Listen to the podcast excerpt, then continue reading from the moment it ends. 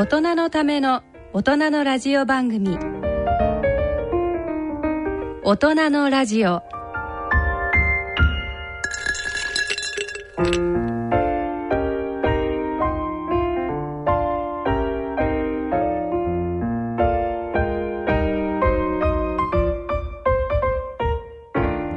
皆さんご機嫌いかがでしょうか？立川楽長です。ご機嫌いかがでしょうか？篠崎直子ですこの時間は笑いと健康をテーマにお送りしております。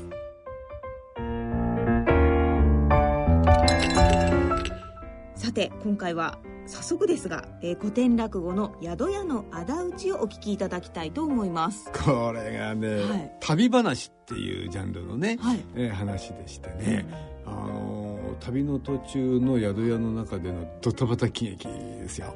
へえー、もうこれはね、長いんですよでもね。あ落語が長い、今聞いたらねこれ38分かかってるって。38分、うん、だからね、えー、あのお聞きの皆さんもね、はい、あの覚悟していつまでも終わりませんから。そんなまだ終わらないまだ終わらないっていう感じですね。でもね結構ねあの、面白い話で私も好きな落語なんですね、はい、えもうぜひね最後までお聞きいただきたいと思います。はい、えー、それでは大人のための大人のラジオ進めてまいります。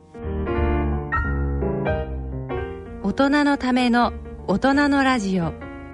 この番組は野村証券ほか各社の提供でお送りします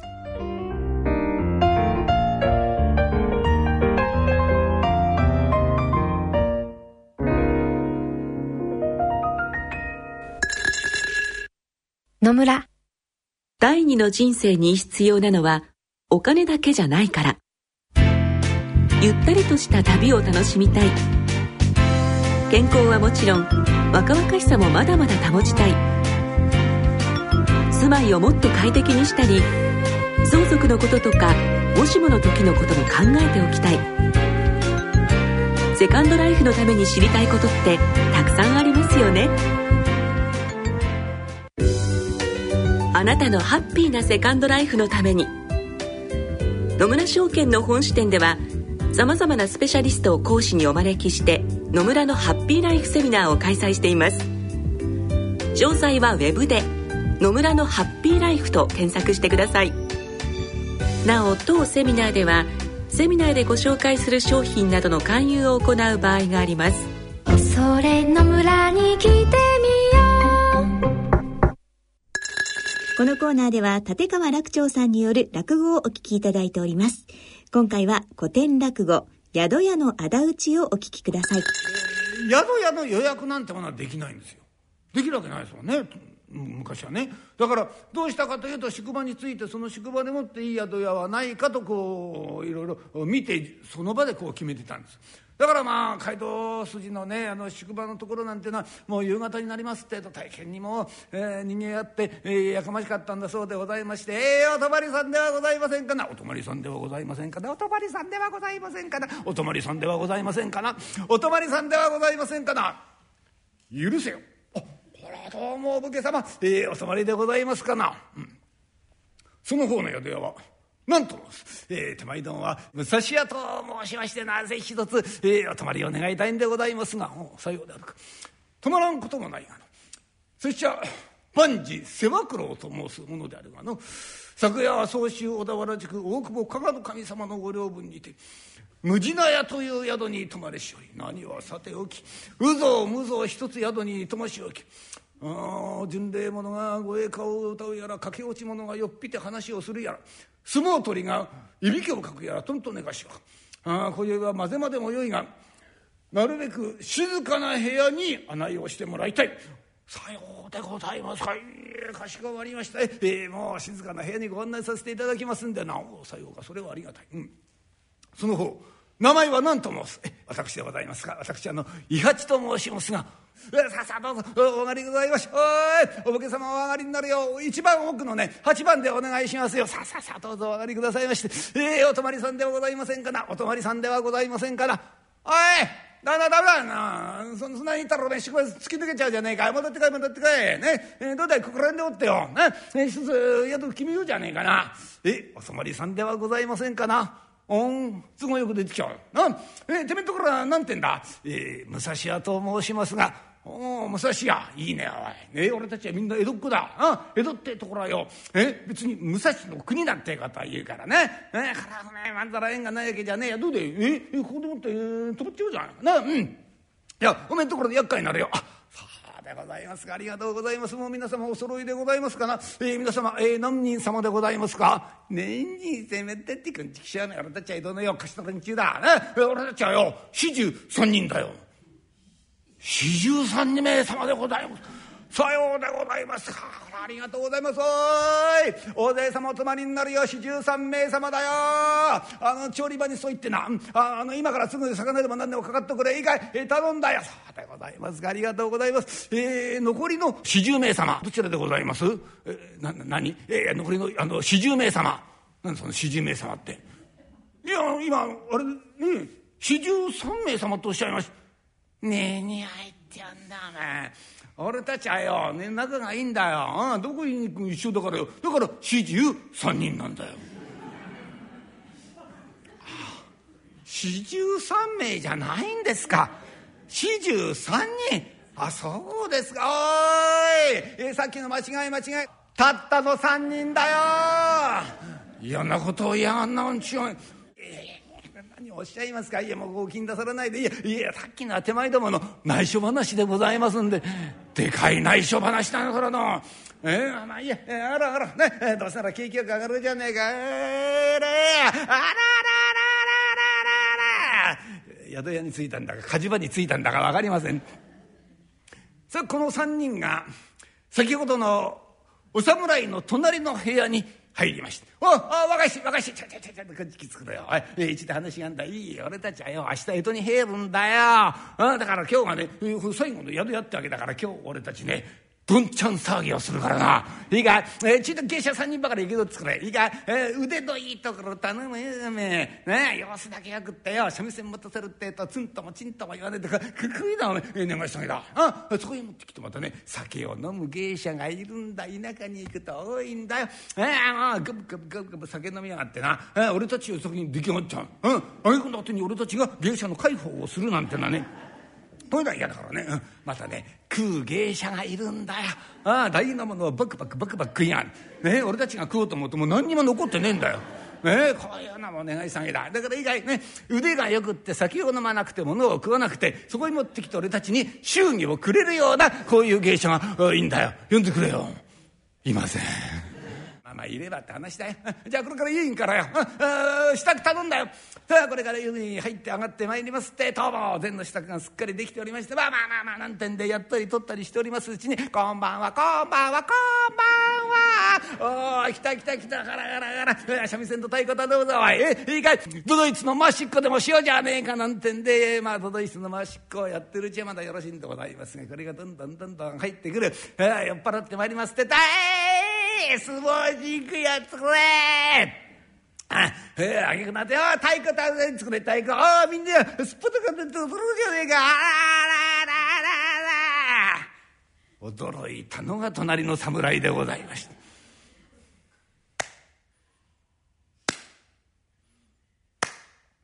いはちいはちえ、あの、お呼びでございますかな？敷居越しでは話はできん。いいから中へ入りなさい。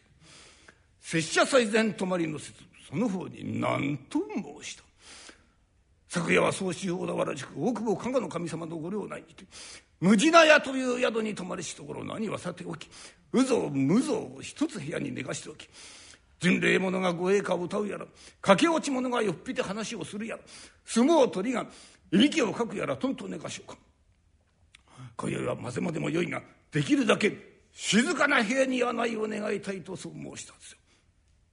なんだ隣の騒ぎは。うん？まだ酔いの口から三味線太鼓でどんちゃん騒ぎをして。ああかような部屋ではとても寝られん。部屋を書いてもらいたい。さようでございましたか。申し訳ございません。いいえもうちょっと早い自分だっつったら空いてたんでございますがおかげさまで今日はみんな埋まってしまいましてな。旦那様に移っていただける部屋がないんでございます。えー、これから隣に参りましてね、あの、静かにするように沈めてまいりますんで、どうかそれで、ご勘弁をいただきたいんでございますが、とにかく早くいたさい。えー、えー、えー、ごめんくださいました。れれれれれ、おい、ちょっと行ってくれきた。あ、精一杯やるおめえは、えー、裸になって踊れ踊れ。申し訳ございません。えもう少し、お静かに願いたいんでございますが、ああ？なよ静かにしろちょう何が言えるんだ。ねえ？俺たちは通夜で飲んでんじゃねえんだぞおい。ねえ？芸者上げて飲んでんじゃねえか。静かに出るわけにいってるよ。でいてから路面ところだってよ。こうやって景気つけた方がいいんだろうよ。その手前ともよろしいんでございますが、えー、隣のお客様が、えー、静かにしてもらいたいとそうおっしゃってるんでございますが。なんだった？隣の客連れてこいここへ。俺が説教してる冗談じゃねえや。いいか宿に入ってな静かにしてかったらよ。宿一軒借り切るってんだんちよね。ねえ連れてこい連れて。俺が説教して分かんなかったら四つに行ったとんで鼻かんじゃんだんちよね。連れてこい。連れてこいとおっしゃいますが本当に連れてきてよろしいんでございますかな。ただものじゃないんでございますよ。ああ？つづじゃねえ。化け物かいや化け物じゃないんだよ、えそうじゃないですこれでございますよ。カニか？いやカニがいるわけございません。そうじゃないんでございます。2本刺していらっしゃるんでございますよ。2本刺してる？豆腐の田楽みてえにやるだろうさねえ、日本だろ、3分だろな。驚くような、わず兄さんじゃねえんだ、しおめ。矢でも鉄砲でも持ってくってんだ、しおめ。連れてこい。よろしいんでございますがね、日本だって腰に刺してるんですよ。ににって腰に刺して。おめえ今なんて言ったわ。え？こ、腰、腰に2本刺してる。そ、そひょっとして刀じゃねえのか。いやそれは腰に2本でございますからな。それは刀でございます。ちょそ侍かさちょちょちょそれだな早くそう言えよお前。俺侍って一気れなんだよ。とにかく前の連中シャレが利かねえんで、ね、なんかってとめ長いもの振りましやんだよ、えー、やだやだやだえー、侍なら話は別に。連れてきて村ち込むんだよああそうでございます。さっき連れてこい連れてこい。矢でも鉄砲でも持ってこいとおっしゃってましたな。それ矢でも鉄砲でも持ってこいって言ったけどおめ刀とまでは言ってねえじゃねえかよ。やめてくれなあもしももしも静かにする。ああそうでございますかやっぱりなんでございますな江戸っ子とおっしゃいましてもやっぱりお侍は怖いんでございますな。ねえあんた怖くなんだねんちよおめえ恐ろしいだけだお前。も静かにしてあのわあったお姉さん方よ、まあ、今聞いた通りだ。なああもうしょうがないもんやったらもう開きしようじゃないか。帰ってくれ帰ってくれ。ね。しょうがない。あじゃあもう布団敷いて寝ちゃうからよねえや呼んでくれ。ねえや。おねえや。あのねちょっと布団敷いてくれよ。あんりまさっきまでどんちゃん騒ぎしとったのに。もう寝るだかね。嫌なことやるでしょう。もう寝るんだかねって寝るでしょうがねえだろうっちゃよ。いいから布団敷いた。ああ、ダメダメダメダメ。もうね、川の字に敷いちゃダメ。ね？いいか？あ寝るったってよガキじゃねえんだからな横のそのポーと寝るわけじゃねえんだろな？いろいろ話をすんだからよこんな川の字に、えー、やってみろ両脇のやつ同士がおめえ話遠いだろあ？でもって、ね、またでかい声出してみろ隣の人うるせえかなんか言うんだからそうじゃないの。巴にしつかれ巴に。あんもあんだね巴ってな。知るねえのかおめえいいか？宿屋にね奉公してんだったらそのぐらいのこと覚えとけ。な。頭をねこう真ん中に寄せてこうこうやってこうやって敷く敷くん。そそらって話は聞けだろ？な。こうやって敷くとお前形が巴みてえになんじゃねえかよ。こういうの巴ねってんだな。よく覚えとけ。な。よしよしよしそれでそれでさささもう寝ようじゃね。えあ驚いたね体。な。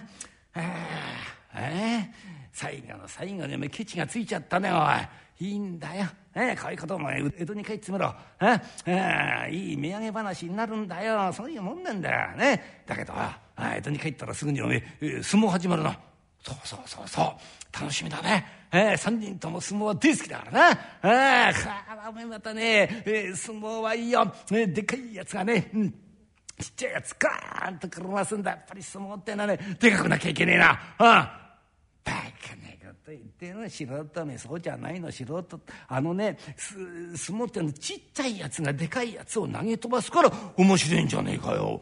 うん言っちゃうのおおめ捨て衣って知らねえか捨て衣え？知らねえよ俺。ひいきにしてんだ。すごいよこれ。体ちっちゃいんだけどね。なんせ、え坊さんをやめて相撲取りになったって言うんだだから捨て衣ってんだよ。あ？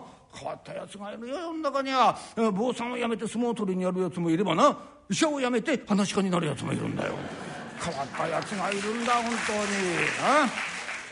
これまたねちっちゃくてすばしっこいんだけど力があるんだよ。え？パーッと飛び込んだ。あ？あ？飛び込んだ。相手のね前みつカッとんだそれそれって透明で力出す。なな何をすんだ？何を？よよよよせよせお前ついちゃねえか。よよせ何や言ってんで前みつを取ったら話すようなもんじゃねえんだそんな首に頭つけて痛い痛い痛い痛い痛い痛い。よせよせよせ正面。やるのかおめえ。やるのか？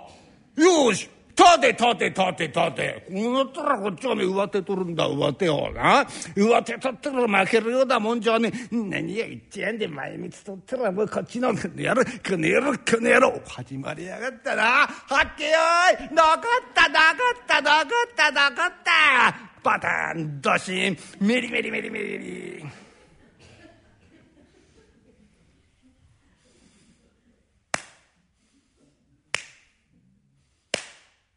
イハチイハチまたお呼びだよ。え、え、お呼びでございますか？資金をしては話をでき。ん中へ入りなさい。出世最善を泊まりのすつ。その方に何と申した。昨夜は総州小田原宿。大久保加賀の神様のご領内にて無地な屋という宿に泊まりしところ。何はさておき嘘を無造一つ部屋に寝かしおき巡礼者が護衛歌を歌うやら駆け落ち者がよっぴて話をするやら相撲取りがいびきをかくやらとんと寝かしおく。今宵はできるだけ静かな部屋に病を願いたいとそう申した。なんで隣の騒ぎを？うん？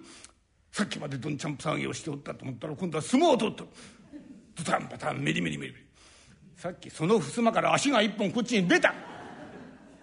介護な部屋で寝れるか、うん、あ静かな部屋に、えー、書いてもらいたい。申し訳ございません、え。ー、先ほど申し上げましたように移っていただく部屋がないんでございまして。いや隣に参りまして、えー、静かにするように部屋を収めてまいりますのでどうぞご勘弁をいただきまして。早くいたせたくせ長いな剣南東になええー、ごめんくださいまし。なかったなかったなかった。なかったなかったあたたたた。すまないすまないすっかり忘れちゃった。うっかりしてた。あたた静かにするからよ。寝る寝る寝る寝る寝るからあのちょっと隣行ってな。こっち来ないようにうまいこと取り出してくれええー、もう寝る寝る。すまんねすまんねえ、誰だよ相撲の話なんだ始めたな。そういう話をするから力入ん何を言ってんだよおめえがお盆を持って残った残ったって始めたからよ。それで盛り上がっちゃったんじゃねえかよ。そうだけどさ。こういうねそういう力の入る話やめよう。な、うん、力の入らない話しようよ。え？こう話してるとなんかね声がどんどんすぼまってくるようなね。えそういう話ないかな。朝の怪談話なんてな。階段な。階段ってなちゃんとね苦手違うのない。ちゃんとね色事の話。え？色事の話したらちっちゃくなるよ。はあ、いいな。色事ななななななパカパカってろめな。てめえの面考えてものを言えよおめえたちゃんとに。いいか？俺たちは三人ともよ色事のできるような面構えしてねえじゃねえかよ無理無理俺たち三人にね色事なんてできないよ。おいバカなこと言ってもらっちゃ困んなおい。えー、いやいやそそそれおめえたち二人はそうかもしれねえけどよ俺まで一緒にしてもらいたくねえな。なんだよ源ちゃんが何か言ってるよ。え？じゃあ何かおめえ色事したことがあんのか当たり前じゃねえ。色事なら任しておいてもらいてえ。ちゃんとねだお前の顔はね一番色事に向いてない3人の中で。ね。色事する顔じゃね言ってんのいいか。だからおめえは素人だっての、ね、色事ってな顔すんじゃないよ、ね、色事ってのはことすんだ。ここで。ここで。どこで？ここだよ。ここがおめえ色事勝負だよ、うん、胃袋？バカじゃ大食い大会で酔ってんじゃねえんだよそうじゃないよ心意気だよ、ねえ女ってのは男の顔じゃないの心意気に、ね、惚れるってもんなんだよ、ねえー、これはまあねお前たちは知らねえんだよまだ話してねえからなうん実は俺3年ばかり前だようんいいか人を2人殺めてね百両の金を盗んで3年経ってもいまだにわからないというこういう色事をしてるんだなな何え？まあおめえたちはまだ話してねえんだ。いや3年ばかりないよ。俺ほらあのかっけ患ってな。あちょっと田舎行ったろ、うん、かけってないとにちゃいけねえよ、うん、田舎に行ってしばらく暮らしてるってとなるなんてこと言われたからね。俺川越に急ぐんだよ、うん、すぐ行ってね、えー、身を寄せてたの。ああそういやな。3年ばかり前おめえしばらく江戸離れてたことがあったよ。そうそうそう。その時の話だよ。いやそのおじさんっていうのがね小物屋なんだ。いや小物ったってね、まあ、店持ってるわけじゃねえんだ、まあ、こういう行商だ、ね、小物をこう担いでさあちこち売って歩いてんだよまあ俺もね、まあ、痛いとか辛いとかそういう病じゃないからさ。えまあうちでブラブラしててもしょうがないからおいだじゃあ俺も一緒に行こうかってんで2人でもって行商を回ってったと思いね。うん。でねそのおじさんのお得意にね川越のね藩のねあの御回り役ってなんだな、うん、そこのね柏木十郎左衛門って人がいてね、うん、そこの奥方がいるんだよ。この奥方っていうのがね藩中でもね評判のいい女なんだよ。あの奥方様のところにおじさんが小間物を店に行ってたんだね。うん。たらある日ねおじさんが風邪ひいちゃってさ「うん、今日は柏木様のところに行かなくちゃいけないんだがどうもこれじゃあ行きそうにないなんてことを言うから「いいよおじさん。まあ大概のことから分かってんだからね。じゃあ俺が代わりに行ってくるから」ってんでね。俺がこの荷を担いでおじさんの帰り一緒に代わりに行商に行ったとお前ね。でねその柏木様のうち行ったんそうしたらいつもお女中さん出てくるんだけどねその日に限ってね奥方様が出てくるんだよ。ね？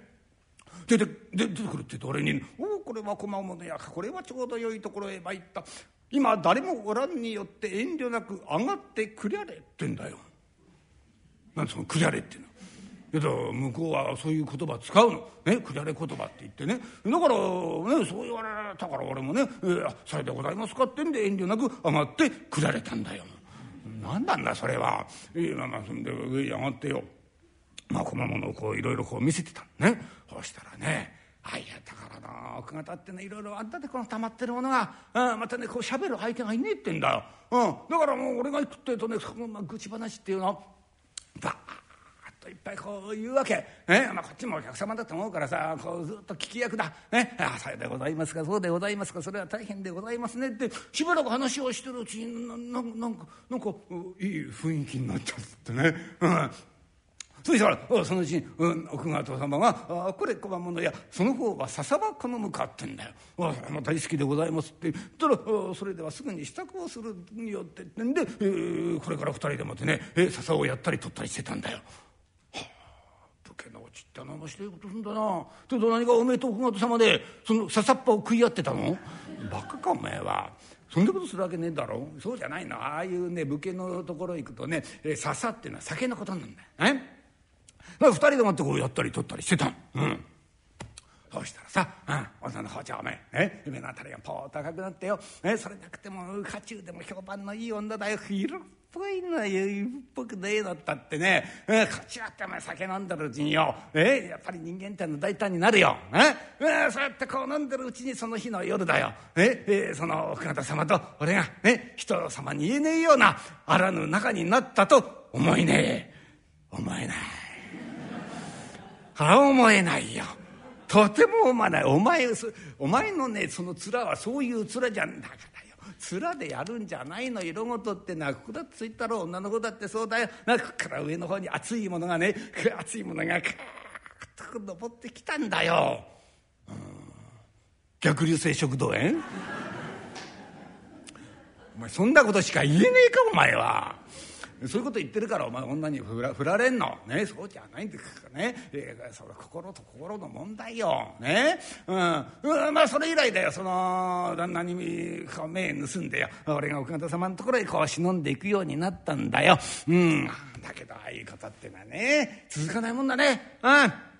あれでね半年ぐらい経ったかな。冬の日だよ。あ俺と奥方様がねここたつに当たってね2人でやったりとったりしてイチャイチャイチャイチャしてたんだよ。そしたらそのね、えー、その柏木十郎左衛門にね柏木、えー、五郎っていうねこれはね、うん、弟がいるんだよ、うん、これがお前家中切っての使い手だよ、えー、それがいきなり入り込んできてね「えー、姉上はいずこでござる。姉上はいずこでござる」ってんですわパッと開けたんだいきなりだよ。こっちはおめえこたつでイチャイチャしてるところ見つかっちゃった。これは姉上不義理なこと。をふぎふぎな相手は熊物やまずその方から首を出してくれるってんで長いものずらっとこう抜いたんだよ。こっちも切られちゃいけないと思うから横っ飛びにパーッと逃げたんだけど。えそうしたら追いかけていくんだ「待て返せ戻せ!」いや返したり戻したりしてたらこれ切られちゃうんだよ。だから俺ねもうしょうがない。もう逃げ回ったんでそんなにね。広いうちじゃないの。ああしょうがない。から中庭からねパーンと飛び出したんだよ。中庭に、うん、そしたらそいつも刀を持って追いかけてきて「待て!」ってんでパーンってやっぱり中庭に飛び出したんだけども。まあ運がいいってのはこういうことだね、えー、まあ向こうにとっちゃ運が悪いんだけどさ、うん、そいつがねこうポーンと飛んだところがねちょうど敷石のところなんだ庭の。しかもね雪が積もってたんだね。でまあスタビが新しかったんだろうね。つらっと滑るってタオメギにドーンとひっくり返ってこの肘をね敷石でバーンと打ったからたまらないよ。刀パーンと放り投げちゃった。この刀刀が俺の前にゴロゴロゴロと転がってきたえ？こっちだって夢中だよ。この刀を拾って止めやろう。うわーうわーうわー。何をやってん？だからさもう切り刻んじゃってそれ死んじゃったんだよ。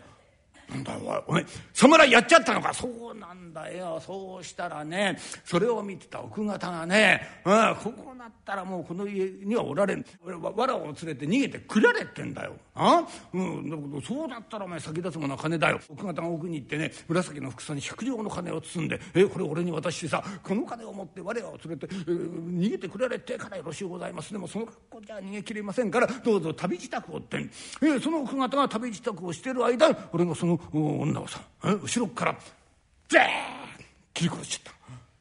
ひでえ今年はもったのおめえ何女まで切ることはねえだろ。何言ってんだこれからおめえ追っ手のかかるみだよ。女なんとかいたらお前足手まといじゃねえか。えでもってパーッと逃げちゃってね。で3年経ってもいまだにこれが分かってねえってんだ。どうだいえ人を二人殺めて百両の金を盗んで3年経ってもいまだに分からねえ。こういう色のところがやってんだよ。おめえたちもないろいろと話をすんだったらよ金くれえな方やってもらいてえな。はっ。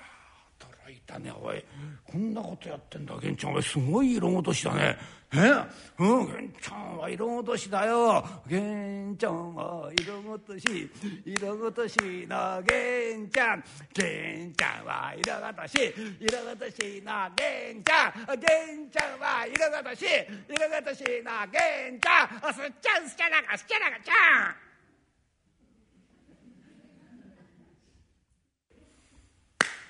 イハチイハチ寝てらんないよ今日はこれ。ええー、お呼びでございましょうか。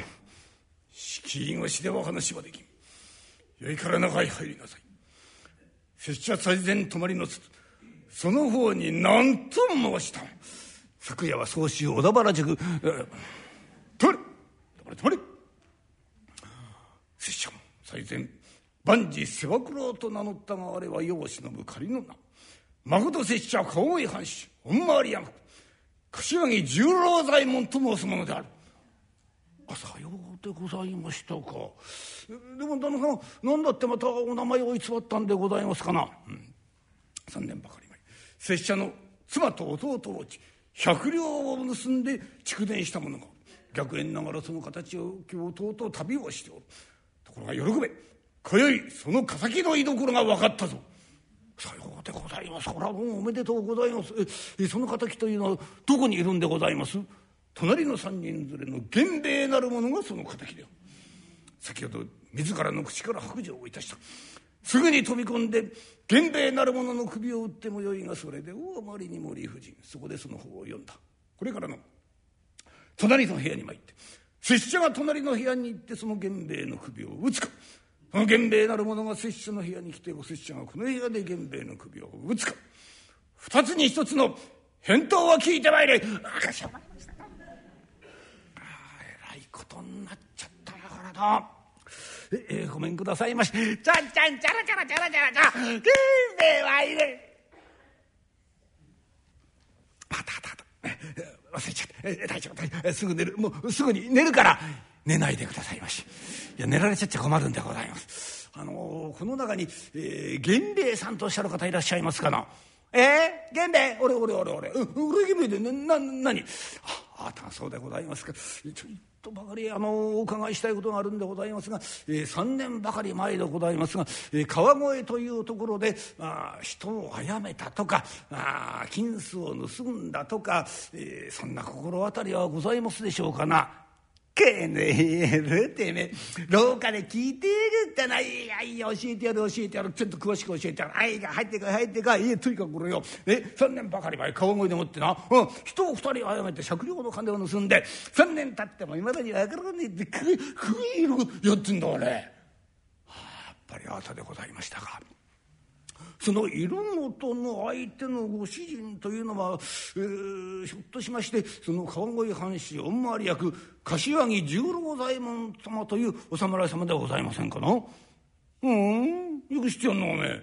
なんでそんなこと知ってんだよ。いやなんでって。いやその柏木十郎左衛門様でございますが今隣の部屋にいるんですけれども。はああ？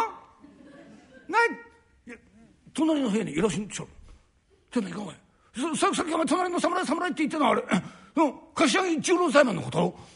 そんな間抜けな名前のやつがいるのかお前。え？ー、なななどどどんなどうじゃ。ありませんよ。私だけ呼ばれましてね。えー、とにかく3年ばかり前、えー、妻と弟を撃たれ百両の金を盗んで蓄電した敵がいると。その敵を探して、えー、旅をしていると。ところが今宵その敵の居所が分かったでね、えー、それは隣の部屋の3人連れの中の源兵衛という源兵衛さん。これあなたのことですよ。ね。で、えー、これからすぐに、えー、隣に行ってその源兵衛の首を切ってもよいがそれではあまりにも理不尽。そこで私がこう呼ばれまして、ええー、とにかくそのお侍様がこちらの部屋に来て源兵衛さんあなたの首を打つか。あなたが隣の部屋に行って隣でもって首を打たれるか。二つに一つの返答を聞いてまいれと。こういうことなんですがね源兵衛さん。どっちがいいです？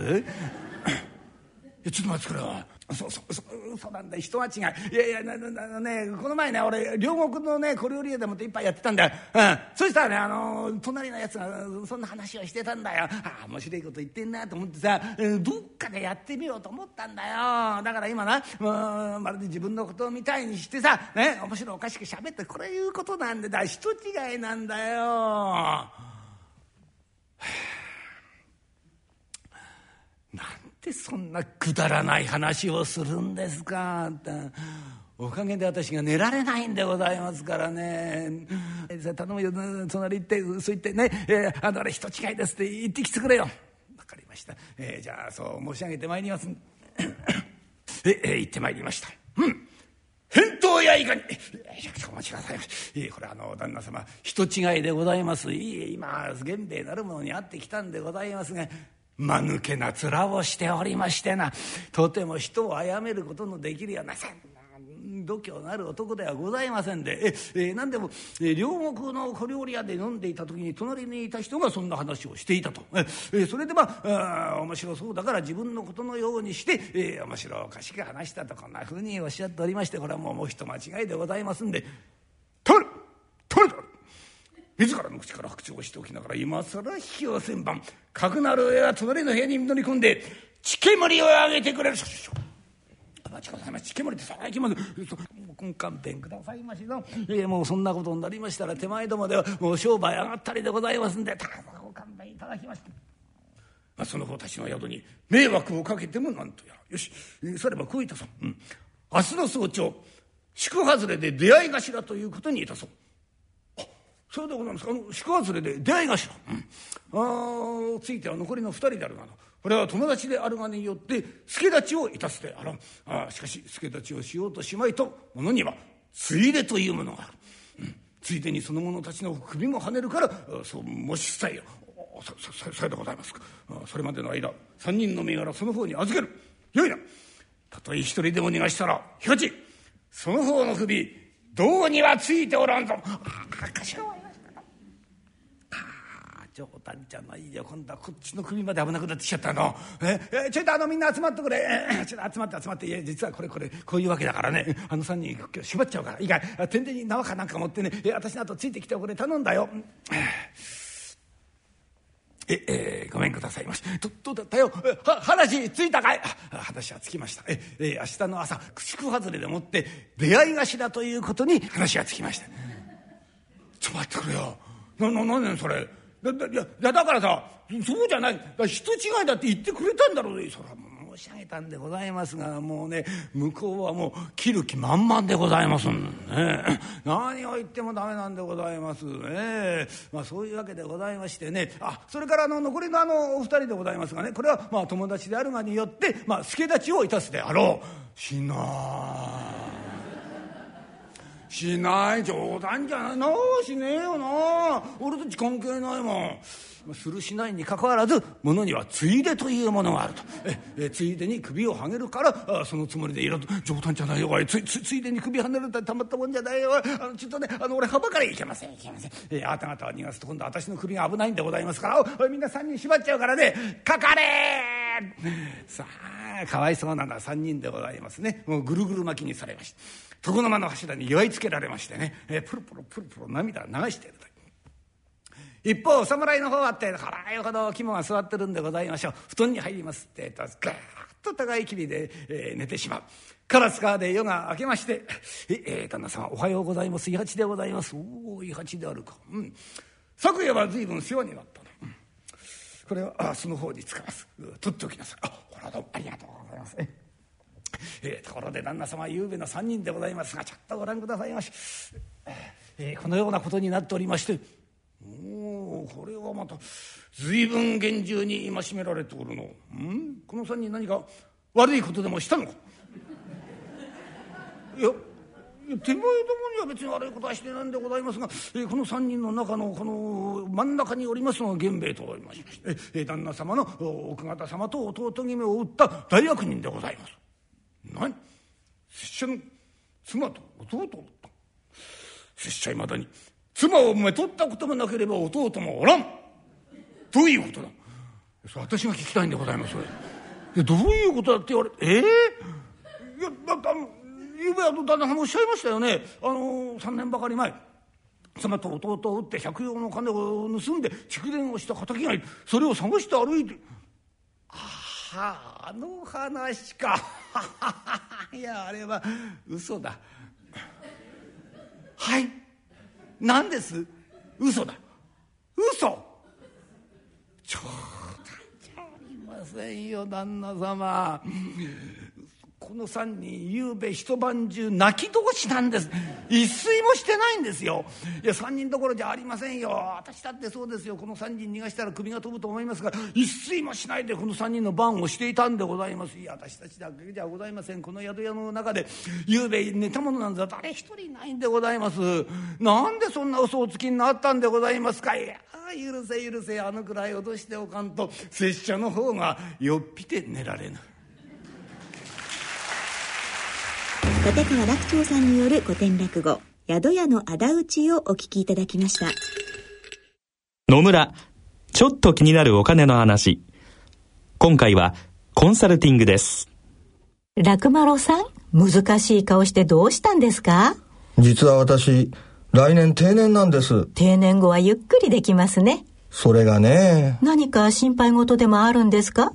退職金は嬉しいんですが、一度にまとまったお金をもらってもどうしていいかわかりませんし、これからの老後にいくらぐらいのお金が必要か想像ができないんですよ。それなら野村証券に相談してみたらいかが？お客様一人一人の将来のご要望などをお伺いして、定年後のマネープランについて気軽に相談できますよ。それはいいですね。じゃあ、今すぐ相談に行ってきます。ちょっとちょっと、こんな真夜中では空いていませんよ。お金に関するご相談は、お近くの野村証券へどうぞ。それ野村に来てみよう。大人のための大人のラジオ今回の大人のラジオいかがでしたでしょうか？かわいそうな人たちが出てきますね、ねこの落語はね。ね散々散々騒いで騒いで騒いで、あれ最後はみたいな。まあでもなんかどっかにね、その武士の方にも、あのなんか堅物の武士のような描き方はされてますけれどね、まあもともとが、どうか遊び心があるんでしょうね、この侍にもね、だからどっか許せるみたいなね、うんそういうところがありますよね。だ不快感が最後なないよねこれね。あ面白かったみたいな。よくできてるなと思いますけどね。全然長く感じなかったああそうですか。はい。面白く。でもやっぱりね、昔の江戸っ子旅好きでしたね。あそうなんですよ。もう今もう今の人たちも好きだけどね。江戸っ子はやっぱでも旅いいですよ。リフレッシュする。私もね、はい、どっか行くってなんか非日常っていうね、日常の世界から離れるだけでも 嬉しいじゃないですか。すごいリフレッシュしますよね。うん、嫌なことも忘れられます。そうそう。だから例えば仕事でね、八王子なんかに行くことがあるとね、うん、あの中央線乗ってきゃいいんだけど、うん、わざわざ、はい、あの開示とか。あの特急が新宿から出てんじゃないですか、はいはい、あの長野県甲府からな、ね、あの松本の方へ行く、はい、でそれにわざわざね乗るんです時間合わせて。八王子駅に、うんうんうん、そうすると旅気分になるわけ。あまあ確かに、ね、うん、で時間も短いし、うん、まあ、ちょっとそれは特急券いいるけど、まあ、ね、まあその間だからもう何百何百円ですよ確かね、うんだからね、うん、何百円か余分に出してでもなんか旅気分を味わおうと思ってね、うん、そうするとなんか八王子で降りたくなくなっちゃうんだけど、ね、もっと先に行きたくなっちゃうみたいなね。いやでもいいですねそのアイデア、ね、それだけで僕はリフレッシュする、うん、うん、だからね、はい、健康にいいですよ旅は。ああ、うん、そうなんですね、ね、やっぱりねストレス溜め込んでるっていうのは、うん、世の中一番良くないことだから、やっぱりちょっとでもねリフレッシュして旅気分を味わって、健康になれたらねその開示に払う特急券無駄じゃないですよこれ。そうですよね。わずか何百円でね。そうそうそう、ね、うん、30分ぐらいのことだけどね、うん旅行って言ってやっぱ遠くに行かなきゃみたいに思うけれどもそうそうそう、うん、別に近場でも近場でもいいんですよ、ね、自分の工夫で。そうそう、少しでもねなんかね、はい、もう日常生活の中でリフレッシュさせようと思って。皆さんもぜひね旅気分味わってください、はい、そうですね、もう体にいいですよこれ。そうじゃ旅でけん、ね、旅に行って健康になったらもうねいいこといっぱいですよね。いいことだらけですもんね。はい、まあ、そこに食べ過ぎのには気をつけていただあそう食べ過ぎは気をつけてね。騒ぎすぎにも気をつけないといけないけどね。そうですね騒ぎすぎ、ね、誰いるか分かんないね。そうですよ。また同じお食べに。そうです。はい、えー、さてまあそんなねリフレッシュ方法のもう一つ。落語もね、ぜひお聞きいただきたいと思いますね。はい、えー、立川楽長さんによる落語独演会のチケットプレゼントのご案内です。えー、来たる7月23日日曜日、えー、14時会場、14時30分開演、千代田区清井町にあります清井ホールにて開催される落語独演会、午後落語に抽選で5組10名の皆様にチケットをプレゼントさせていただきます。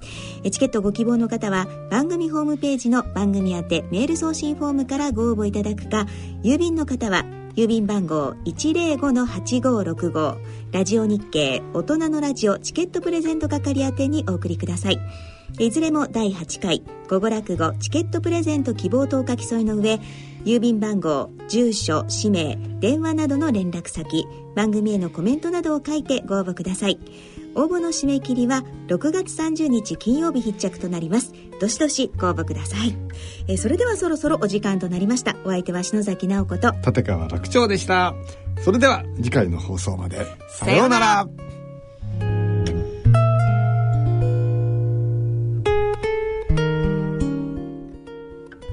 大人のための大人のラジオこの番組は野村証券ほか各社の提供でお送りしました。